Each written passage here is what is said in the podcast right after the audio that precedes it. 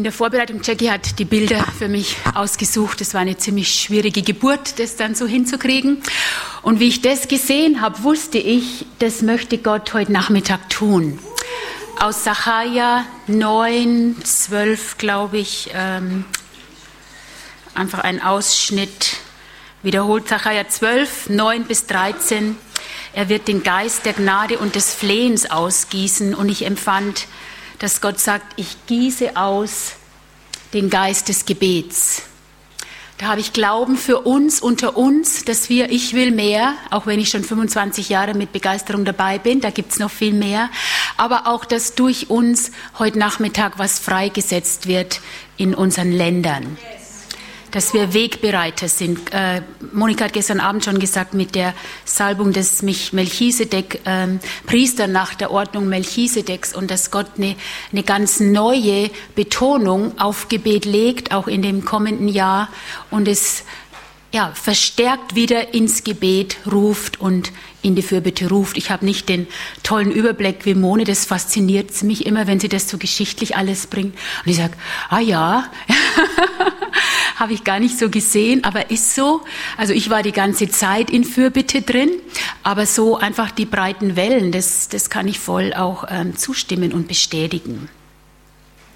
Als ich vor vielen Jahren zum ersten Mal zu dem Thema gelehrt habe, habe ich im Wörterbuch nachgeguckt, was Fürbitte eigentlich heißt. Und die Wörterbuchdefinition von Fürbitte heißt, zwischen zwei Parteien zu vermitteln, um sie zu versöhnen.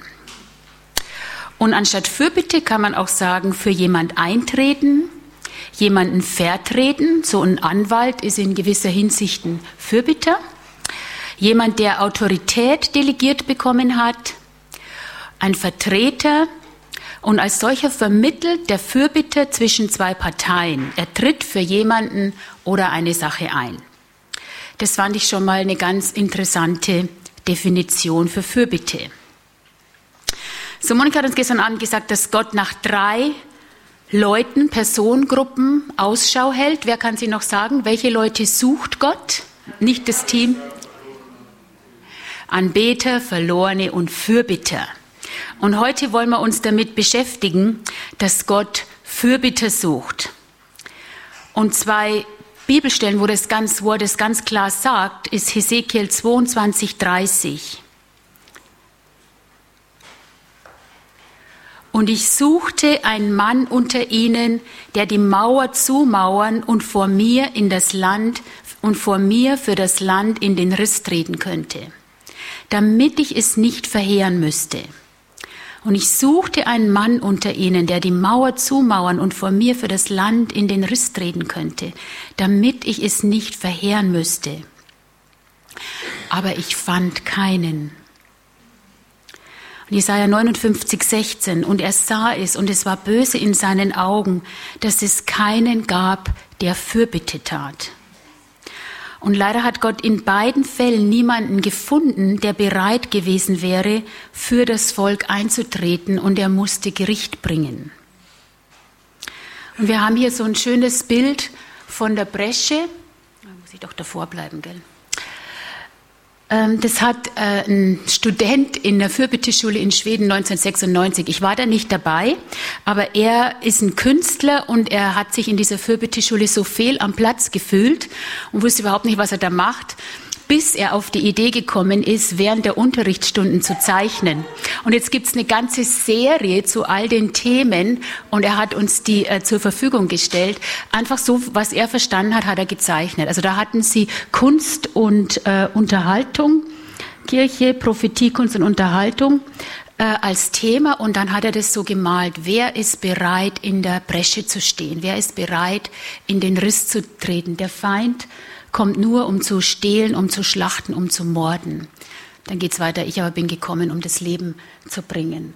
Und eben, äh, Monika hat es gestern Abend auch schon erklärt, was es heißt, in der Bresche zu stehen. Wer ist bereit, wirklich in den, in den Riss zu treten, wo so viele Risse und Breschen sind in unserer Gesellschaft, aber oft auch in unseren Gemeinden, Familien, Verantwortungsbereichen. Wer ist bereit, in den Riss zu treten und diese Spannung auszuhalten von dieser geistlichen Realität von dem, was Gott tun will, von dem, was er zugesagt hat, was er tun wird und von dem, wo wir im Moment drinstehen.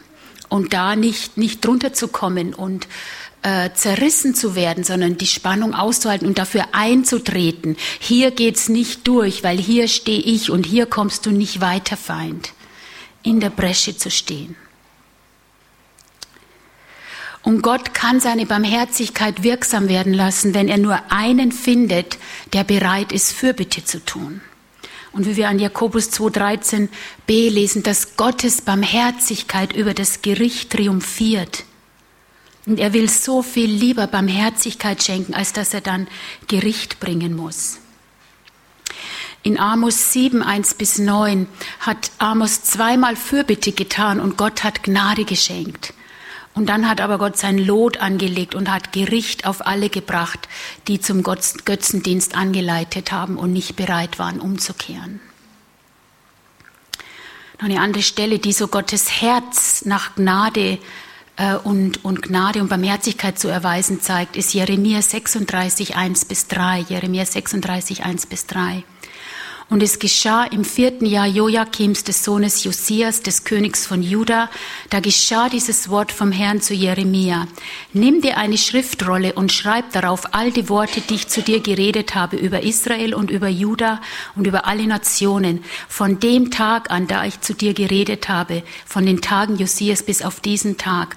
Vielleicht wird das Haus Juda auf all das Unheil hören, das ich ihnen zu tun gedenke, dass sie umkehren, jeder von seinem bösen Weg und ich ihre Schuld und ihre Sünde vergebe. Gott hat kein Gefallen daran, gibt es mehrere Schriftstellen, Gott hat kein Gefallen, dass die Gottlosen sterben und Gott hat kein Gefallen, ähm, Gericht bringen zu müssen. Es ist sein letztes Mittel und es hat immer den Zweck, sein Volk zur Umkehr zu rufen, wenn wir auf alle Arten und Weisen nicht hören so wie es in Jesaja 59, 19 heißt, dann werden sie den Namen des Herrn anrufen. Und ich meine, wie oft sehen wir das in unserem eigenen Leben oder wie viele Menschen, die rufen erst zu Gott, wenn es ihnen wirklich schlecht geht. So, es ist sein letztes Rufen, uns zur Umkehr zu bewegen, wenn wir auf alle anderen Verben rufen, Hinweise, Flehen sogar nicht gehört haben. Und es gibt so viele Beispiele von, habe ich heute Morgen schon erzählt, von Buße und Gott, äh, wenn, wenn das Volk Buße tut und dann vergibt Gott sofort und setzt Segen frei, als wäre es nichts gewesen. Also es, es ist absolut verblüffend, wenn man das äh, in der Bibel liest, in den verschiedenen Büchern. Sie schrien zu Herrn, zum Herrn und sofort hat er sie gerettet. So eine gewaltige Gnade und Barmherzigkeit.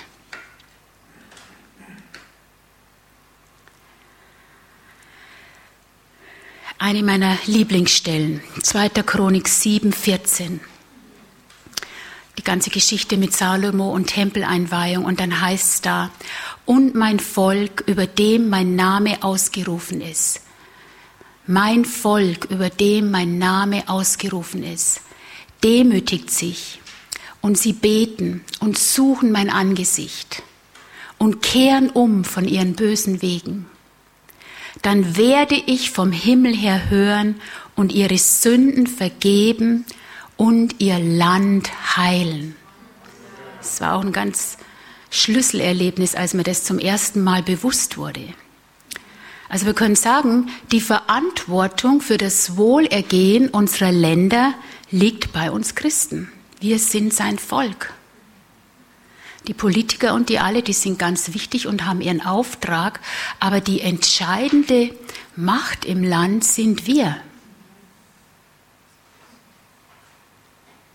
Ich liebe dieses Poster. Wenn wir beten, nehmen wir teil an der Weltregierung Gottes.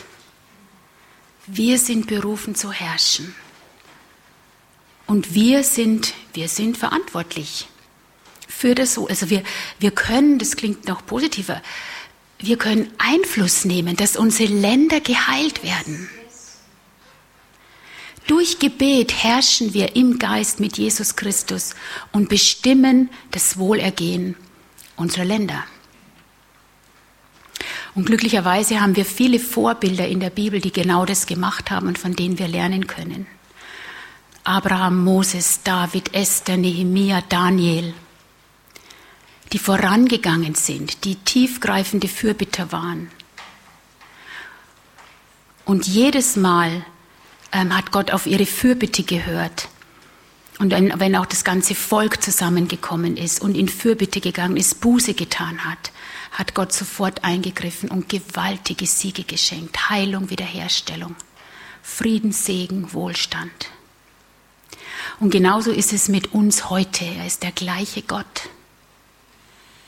Und wir haben erfreulicherweise ganz faszinierende Geschichten, äh, beispielsweise mit Uganda, wo wir jetzt in den letzten Jahrzehnten wirklich eine Transformation von dem Land mitverfolgen konnten. Oder was mich absolut fasziniert hat, auf Fidschi, da hatten sie äh, eine, eine von der ganzen Insel die Christen sind wirklich zusammengekommen und haben Buße getan. Die Korallenschiffe waren so kaputt und dann sind die nachgewachsen, was normalerweise unter besten Bedingungen 100 Jahre gedauert hätte sowas ist, ist faszinierend, was, was wir machen können, wo, ja, wo die, die Naturgesetze, das ist ja alles in Gottes Hand, das ist sein Reden, sein Wort, sein Handeln, da kann er jederzeit eingreifen. Und was Buße und Umkehr freisetzen kann, bis, ja, die Schöpfung wartet darauf, dass die Söhne Gottes offenbar werden. Oder auch jetzt mit Kanada, David Demian, wo sie als Land durch einen Versöhnungs- und Wiederherstellungsprozess gegangen sind und auch modellhaft was erleben, was Gott weltweit etablieren will. Und ich glaube, wenn ich es richtig erinnere, die haben jetzt jede Menge auch christliche Politiker, die dann da auch auf der Ebene zusammenarbeiten und was bewegen können. Und trotz all dem Ermutigen, Ermutigenden gibt es noch viel Handlungsbedarf offensichtlich in der Gemeinde Jesu in weiten Teilen, die doch noch gleichgültig ist gegenüber der Sünde in unserer Gesellschaft und wenig Verständnis von dem geistlichen Zusammenhängen hat, wo viel weltliches Denken und wenig Glaube da ist. Und es ist Zeit, dass wir umkehren, Gott zu suchen und seine Wege zu erkennen weil unsere Länder brauchen dringend Heilung und brauchen dringend eine durchgreifende Reformation und Transformation. Aber es kommt und Gott will es tun. Moni hat schon erwähnt auch, dass die Gebetshäuser weltweit wie Pilze aus dem Boden schießen. Halleluja, das ist ein ganz gewaltiges Zeichen und ein großes Vorrecht. Ich muss euch ja bekennen, ich wollte nie ein Gebetshaus. einfach weil ich halt so eine, die, das, was ich bisher gesehen und erlebt hatte, das, das war einfach nicht meine Berufung. Aber unser Gebetshaus ist total spannend. Also da bin ich mit großer Freude drin. Genau, und das einfach, ja, Gebetshäuser mit unterschiedlichen Schwerpunkten äh, überall äh, entstehen und es ist so begeisternd und faszinierend und ermutigend oder auch die ganzen internationalen Gebetsaktionen für Israel sowieso, aber auch für die muslimische, für die hinduistische, für die buddhistische Welt, für verfolgte Christen, nationale Gebetsbewegungen. Es ist ermutigend, es bewegt sich was, es tut sich was, es ist wie so, äh, es gibt Cracks, äh, Risse in der Decke über Risse in den Decken über unseren Ländern. Es bewegt sich was. Und wir leben in so spannenden Zeiten. Und ich bin überzeugt, dass auch in Europa ein mächtiges Wirken des Heiligen Geistes bevorsteht. Und wir dürfen als Fürbitter Wegbereiter dafür sein. Seid ihr bereit? Lass uns als erstes auf den größten Fürbitter aller Zeiten schauen. Jesus genau. Jesaja 53, 12 dafür, dass er seine Seele ausgeschüttet hat in den Tod und sich zu den Verbrechern zählen ließ. Er aber hat die Sünde vieler getragen und für die Verbrecher oder die von Gott abgefallenen Fürbitte getan. Und dieses Wort Fürbitte, Paga, werden wir uns nachher noch genauer anschauen. Mein Künstlerfreund von der Schule hat das Bild auch gemalt. Vergesst nicht, wie viel Hass und Anfeindung er von gottlosen Menschen ertragen musste, damit auch ihr in Zeiten der Verfolgung nicht den Mut verliert und aufgebt. Hebräer 12.3 Es hat Jesus viel gekostet. Und er hat am Kreuz in seinem größten Akt der Fürbitte Fürbitte getan. Als er sich für die ganze, er ist für die ganze Menschheit, für die ganze Schöpfung in den Riss getreten, hat unsere Schuld bezahlt, unseren Schmerz auf sich genommen und uns und die ganze Welt versöhnt mit Gott und uns aus der Macht des Teufels befreit, aus aller Macht des Teufels befreit. Und ich habe es, glaube ich, schon erklärt, unsere Autorität zu herrschen, wieder zurückgewonnen. Und dieses vollkommene Werk der Fürbitte Jesu am Kreuz ist die Basis für all unsere Fürbitte. Praktisch in Existenz kommt, in unserem Leben und in den Gesellschaftsbereichen und auf der ganzen Welt.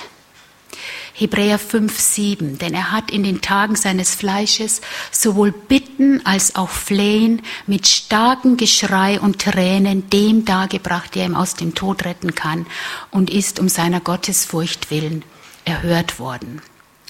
Jesaja, äh, Hebräer 7, 25, Jesus tritt auch heute noch für uns ein als hoher Priester.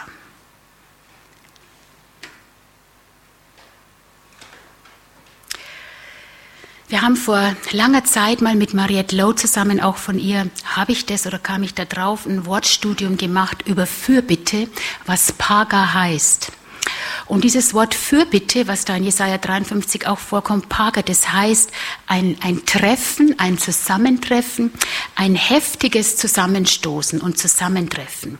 Es wird an anderen Stellen auch übersetzt mit gewaltsam angehen, attackieren, es wird auch oft auf dem Schlachtfeld benutzt. Paga bedeutet auch niederstoßen, über jemanden herfallen, Hand anlegen, um sie niederzumachen. Also Männer, ne? Kämpfer, ihr seid doch kämpferischer, noch kämpferischer als wir. Zusammen kämpfen wir. Dann Hand anlegen, um sie niederzumachen, aber auch zurückdrängen, in engen Kontakt kommen, dazwischentreten, ernsthaft erbitten. Und der Cheats erwähnt in ihr seinem Buch, oh, ich weiß nicht mehr, Moni weggeräumt, Fürbitte, die in den Riss treten.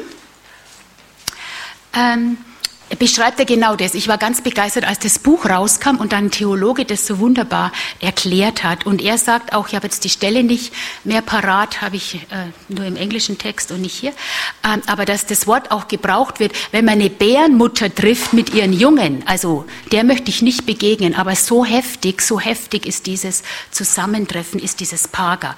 Fürbitte, die in den Riss treten, für mich das beste Fürbittebuch, was ich je gelesen habe. Aber ich habe natürlich nicht alle gelesen, von daher möchte ich kein anderes abwerten.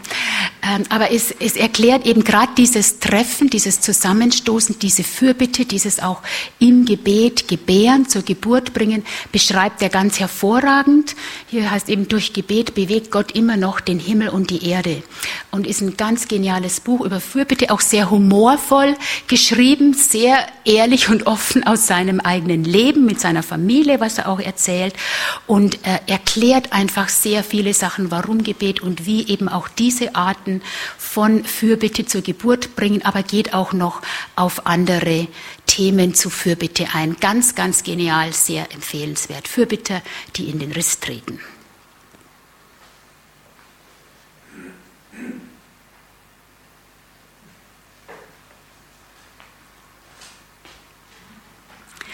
So, wenn wir Jesu Werk der Fürbitte anschauen, dann war das ein gewaltsames Zusammentreffen, das Stärkste, was es je gegeben hat und geben wird, mit den Mächten der Finsternis, Sonnenfinsternis, Erdbeben, Vorhang zerrissen, Gräber haben sich geöffnet, Tode sind aufgestanden. Alles Zeichen seines endgültigen Sieges, der zwei Tage später dann mit seiner Auferstehung oder drei Tage später vollendet wurde. Und jetzt dieses gleiche Wort, wir werden da noch mehr darauf eingehen, dieses gleiche Wort Paga bedeutet aber auch äh, im 19. Kapitel von Josa eine Grenze ziehen, sodass wir durch Fürbitte einen Schutzwall aufrichten, was auch wieder mit dem in der Bresche stehen zu tun hat. Dann im Griechischen gibt's ganz faszinierende Wörter. Wer Griechisch kann, ich kann die nicht aussprechen, aber es heißt auf alle Fälle das Wort, was in Römer 8, 26 verwendet wird, wird für jemand, jemand anderen um etwas angehen, zu jemanden, zugunsten von jemand Fürsprache einlegen, sich für jemand einsetzen, verwenden, ernsthaft erflehen, zur Hilfe kommen, für jemand anderen eine Last auf sich nehmen, eine Last mit jemand anderen zu teilen, um ihn zu erleichtern. Das sind alles Dimensionen, die, die wir in der Fürbitte erleben. Und dann noch ein anderes griechisches Wort, äh, wo es dann darum geht, eine Unterredung mit einer höher gestellten Person um eine Angabe, ähm, um eine Vors äh, offizielle Vorsprache oder eine schriftliche ähm, Eingabe zugunsten von jemandem bei einem König zu machen, wo dann nochmal einfach unterschiedliche Arten auch von Fürbitte gibt. Und ich war also ganz fasziniert, wie ich dieses Studium zum ersten Mal äh, mitgemacht habe, was für Aspekte und Dimensionen von Fürbitte schon allein in der Wortbedeutung von den verschiedenen Worten drin sind. Und dieses kleine Wortstudium uns schon vermittelt. Und wir können da drin auch die verschiedensten Modelle, wir, wir finden diese Aussagen in den verschiedensten Modellen im Wort Gottes, die über Gebet und Fürbitte sprechen. Und der Heilige Geist ist unser Helfer, und so leitet er uns auch in der Fürbitte, wie wir beten und betet durch uns. Ähm, vor vielen Jahren wurde ich eingeladen, in der Seelsorgeschule über Fürbitte in der Seelsorge zu lehren. Und dann habe ich gebetet, wie ich das machen soll. Und dann hat Gott mir eine Idee geschenkt. Ich, ich, ich, ich zeichne wie eine Dreijährige, aber mein Mann ist begabt. Und dann hat er das, dann habe ich ihm das gesagt, was ich so sehe und wie es sein soll. Er hat mir das dann gezeichnet. Und das ist jetzt mittlerweile die dritte Version oder so mit Computer gezeichnet. Und weil ich eben damals in der Seelsorgeschule gelehrt habe und es ging um Personen, ist da eben eine Person drin, aber man könnte jetzt das genauso für eine Situation oder Region oder Land, Nation nehmen, wofür wir eintreten. Also mir wurde dann da so klar, wie sich das verhält äh, mit. Gucken, wie ich vielleicht nehme ich das mal in die Hand. Hm? Jetzt habe ich es.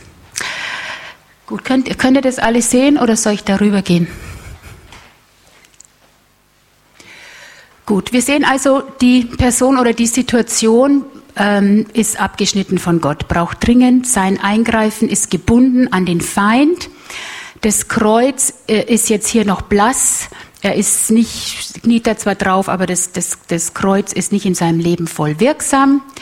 Und also wir sehen jetzt so jemand und wir kriegen einen Auftrag von Gott und wir kommen und wir beten. Auf allen Ebenen, die wir kennen, rufen wir zu Gott. Als erster Linie kommen wir rein hier in diese Bresche, äh, in, wo die Person oder die Situation in der Situation in der Nation Gottes Wahrheit nicht durchgedrungen ist und wir, wir flehen und beten zu Gott, wie der Heilige Geist uns leitet auf allen Ebenen schreien zu ihm. Immer wenn wir dieses Lied singen, äh, hör unser Schreien, dann denke ich mir, ja, wann hört er uns denn eigentlich schreien? Aber hin und wieder kommt es vor und es wird verstärkt kommen. Also wir rufen, wir flehen zu Gott um sein Erbarmen und sein Eingreifen und wir haben Erfolg. So die, was Fürbitte auch freisetzt, wenn wir in der Bresche stehen für eine Person oder für Situation, es schafft einen geistlichen Freiraum, dass Gottes Wahrheit durchkommen kann zu der Person oder in die Situation. Und wir beten weiter und es geht immer mehr. Und das Kreuz wird schon stärker. Er erkennt, kriegt Offenbarung, reagiert darauf, wird immer mehr frei. Und dann kommen wir jetzt auch in die andere Ebene, in das andere Meeting. Das eine ist zwischen Gott und der Person oder Situation. Das andere ist dann zwischen der Person und dem Feind, wo er noch nicht stark genug ist, das selber äh, zu machen. Wir trainieren ihn da auf dem Weg, aber helfen da mit. Und das ist dann die Ebene von geistliche Kampfführung, wo wir heute nicht weiter drauf eingehen werden. Aber in erster Linie ist es durch das Wort Gottes, durch unser zweischneidiges Schwert, so wie Jesus das auch gemacht hat, als er dem Feind gegenüberstand. Und wir kämpfen da weiter, proklamieren die Wahrheit Gottes, alles, was Jesus für die Person getan hat, wer er ist in Christus und so weiter und was was er dem Feind sagt. Und dann nach einem längeren Prozess ist er frei, wiederhergestellt, die Fesseln sind gebrochen.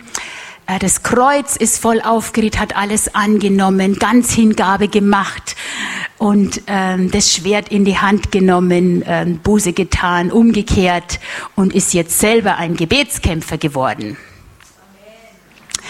Das war ähm, für mich dann eben sehr hilfreich, dieses Meeting, dieses Treffen zu erklären, wo wir ähm, ja, wo wir, wo wir dazwischen treten, genau dieses Treffen haben zwischen der Personensituation und Gott oder eben zwischen den Feind und da auf allen Ebenen des Gebets, aber auch eben ganz wichtig in der Fürbitte einstehen, bis Veränderung, bis Wiederherstellung geschehen ist.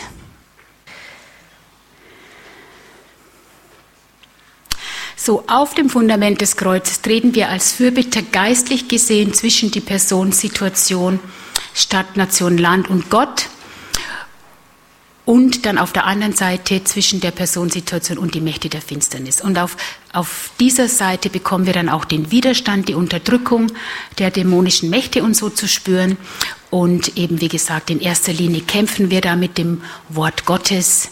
Und dann gibt es noch ein paar andere Sachen, aber die sind heute nicht unser Thema. So, und in dieser Fürbitte strecken wir uns im Geist nach Gott aus, vereinigen uns mit dem Heiligen Geist um Veränderung und Freisetzung zu bewirken, wie wir das jetzt in unserer Bilderserie exemplarisch gesehen haben. Wir stehen in der Bresche, wir flehen Gott um sein Eingreifen an, wir bringen etwas im Gebet zur Geburt, erleben die Realität im geistlichen Raum, tragen die Lasten, die der Heilige Geist uns gibt. Und entweder spüren wir Gottes Herz für die Person, habe ich ganz unterschiedlich erlebt. Ich bleibe jetzt einfach mal der Einfachheit halber für die Person. Das kann auch fürs Land oder die Situation sein. Einfach sein Schmerz, sein Leiden über die Sünde. Ja, vielleicht erzähle ich euch eine Geschichte. Wir hatten ähm, eine ganz normale Fürbittezeit in unserem Eutin-Team. Ähm, Eutin-Team. Und eine junge Frau hat was vorbereitet. Sie hat eine Freundin, die an der tschechischen Grenze gearbeitet hat. Und ich glaube, der, der 24-7 gegründet hat, hat da in seinem Buch das beschrieben, wie er da durchgefahren ist und wie Gott ihn da geleitet hat. Und die hat es vorgelesen, so als Inspiration zur Fürbitte. Und ähm, es ist ja grauslich, was da abgeht mit der Prostitution und dann die, die, die, deutschen Männer rüberkommen und so weiter, da fürchterlich. Und dann hat er gelesen, wie Gott ihn da auch geleitet hat, ist dann da mal hin und hat da jemand was gekauft und so weiter und wie Gott da auch sein Herz weich gemacht hat. Und dann fangen wir ihm an zu beten und ich sage nur, ach Herr Jesus, zeig uns, was das da für dich bedeutet, was es, was es in deinem Herzen bewegt. Und aus mir kam ein gellender Schrei aus der Tiefe. Und ich dachte, meine Güte, ich habe nur um ein bisschen gefragt. Ein bisschen soll er uns zeigen, was es für ihn bedeutet. Und das ist schon so ein herzzerreißender Schrei. Dann, dann, dann können wir erahnen, wie Jesus mitleidet in solchen Situationen und, und das in, einfach in diesen ganzen Sachen, die, die auf der Welt passieren und da sind. Und dann kann man, wenn Gott es zeigt, von einer ganz anderen Ebene und in einer ganz anderen Leidenschaft und Tiefe auch für diese Situation beten, aus seinem Herzen her. Und dann gibt er uns Worte, Schriftstellen, Eindrücke. Und äh, in der Zeit haben wir dann so ja mit ganz normalen Worten weitergebetet, aber zu anderen Zeiten führt er uns dann auch in tiefgreifende Gebetslasten rein, wo dann sich der Schmerz auch durch uns ausdrückt. So, das ist die eine Seite, wie wir Gebetslasten erleben, indem wir Gottes Schmerz erleben. Und die andere ist, dass er uns den, den Schmerz der Person zeigt oder den Schmerz zeigt, was in der Situation vorgeht. Und da hatte ich auch mal ein Erlebnis, wo wir in irgendeiner Schule so Ministry-Zeit hatten, den Leuten persönlich gedient haben und eine, eine, junge Frau, die ganz, ganz fürchterliche Sachen erlebt hat und sie war mit dem Schmerz überhaupt nicht in Berührung. Und wir haben für sie gebetet und dann hat Gott mir den Schmerz gezeigt und, und ich habe den ein Stück weit erlebt und habe dann geschrien und, äh, und so eben in der Weise Fürbitte getan. Und dann hat sie am Schluss gesagt, ähm, ja, jetzt habe ich gespürt, dass der Schmerz weggegangen ist. Und wo, und wo wir dann auch wieder, dann konnte ich auf, von einer ganz anderen, wie ich dann da durch war, konnte ich auf eine ganz andere Weise für sie beten, Heilung und Freisetzung und so weiter. Es ist Gebet mit den unaussprechlichen Seufzern, die in Römer 8, 26 beschrieben sind. Und wenn Gott, der Heilige Geist, uns diese Lasten in unseren Geist gibt, aufs Herz legt, dann können wir einfach auf einer ganz anderen Art der Identifikation und Tiefe für die Sache eintreten, für die Person eintreten, je nachdem, äh, für was wir beten. Und ist dann viel ernsthafter, intensiver, barmherziger, leidenschaftlicher. Und es ist, ganz, das ist ein ganz klarer Unterschied. Es ist, hat nichts mit einem menschlichen Mitgefühl zu tun. Also das ist ja auch grundsätzlich ganz gut, aber diese Gebetslasten haben nichts mit meinem menschlichen Mitgefühl zu tun. Es kommt aus dem Geist und ist eine Last aus dem Geist. Und wir werden später noch darüber reden, dass man die auf keinen Fall in die Seele mitnehmen darf. Aber es ist ein ganz, ganz kostbares Erleben, wenn Gott einem solche Lasten schenkt. Und so die, die Haupt, Basis ähm, in der Schrift ist auch so Römer 8, 26. Ebenso aber nimmt sich auch der Geist unserer Schwachheit an, denn wir wissen nicht, was wir bitten sollen, wie es sich gebührt. Aber der Geist selbst verwendet sich für uns in unaussprechlichen Seufzen. Und da gibt es ganz verschiedene Dimensionen von diesen unaussprechlichen Seufzen, wie der Heilige Geist durch uns betet und wie wir diese geistlichen Lasten erleben. Und wie gesagt, es ist keine menschliche Anteilnahme. Und obwohl wir den, den Schmerz, die Isolation, den Gräuel, was es auch ist, womit wir in Berührung sind, sehr konkret erleben, und es drückt sich ja dann auch durch unsere Emotionen und Körper aus, aber der Ursprung ist im Geist und nicht aus unserer Seele, nicht aus unserem menschlichen Mitgefühl. Und das lernt man zu unterscheiden. So der Heilige Geist lehrt uns, wie Beten führt uns tiefer, wenn wir ihm zur Verfügung stellen und wenn wir ihm Raum geben. Dass er uns Gottes Herz zeigen kann und seine Perspektive für Menschen und Situationen und Regionen aufs Herz legen kann.